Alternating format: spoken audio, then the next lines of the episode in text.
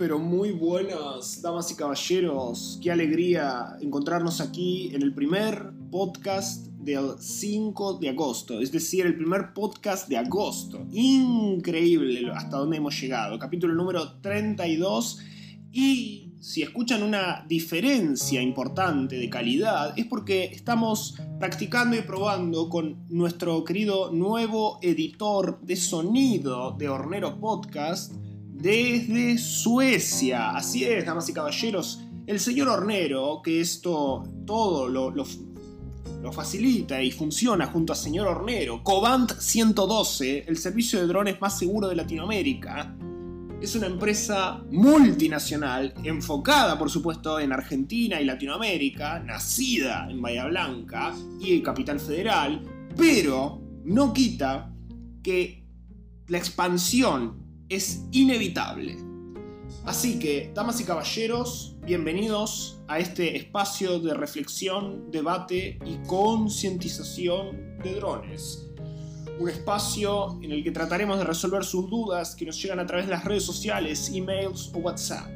El día de hoy, ¿cómo notifico a ANAC que estoy volando cerca de un aeropuerto para unas tomas con dron? ¡Ja! Increíble pregunta. Magnífica, la verdad. Promoviendo la legalidad desde la misma pregunta. Y damas y caballeros, lamento decirles que no se debe notificar a la ANAC para los vuelos cerca de aeropuerto, sino que se debe notificar y pedir un permiso de vuelo a EANA, Empresa Argentina de Navegación Aérea, pero se debe tener un COBANT, damas y caballeros, un COBANT, un seguro de responsabilidad civil, patente del dron y certificación de tripulación remota. Nada de pedir un permiso a la EANA sin un COBANT, porque sin un COBANT no se vuela.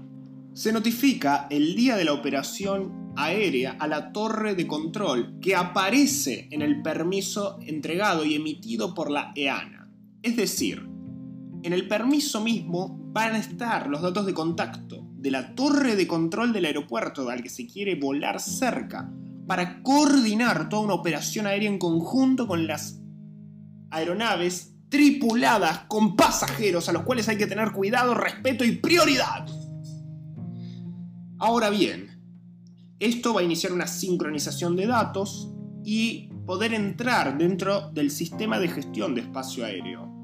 Por ende, hay que avisarle cada inicio y finalización de operación. Es decir, si vamos a cambiar una batería, previamente debemos anunciar que vamos a aterrizar para que todo vuelva a la normalidad y cuando vamos a despegar, unos minutos antes por supuesto, avisar a la torre de control. Todo debe estar coordinado y gestionado con los entes que nos regulan, para tenerles respeto y para generar una cultura de trabajo profesional, legal y segura. Damas y caballeros, espero que esta información haya sido de mucha utilidad y recuerden que pueden acercarnos sus dudas como estas, promoviendo la legalidad y enfocándonos en, desde la base de un COBAN, siempre. Enfocándonos en esto, pueden escribirnos a nuestro Instagram, arroba sr.hornero, a nuestro WhatsApp, más 54 9 11 56 61 49 84, o a nuestro email, hornero arroba srhornero.com. Subimos un podcast, un episodio de este querido Hornero Podcast todos los miércoles a las 10 de la mañana durante 2020 y por supuesto nuestro querido editor de sonido desde Suecia se está preparando duramente para entregar capítulos dos doble por semana, miércoles y viernes en 2021. Muchas gracias.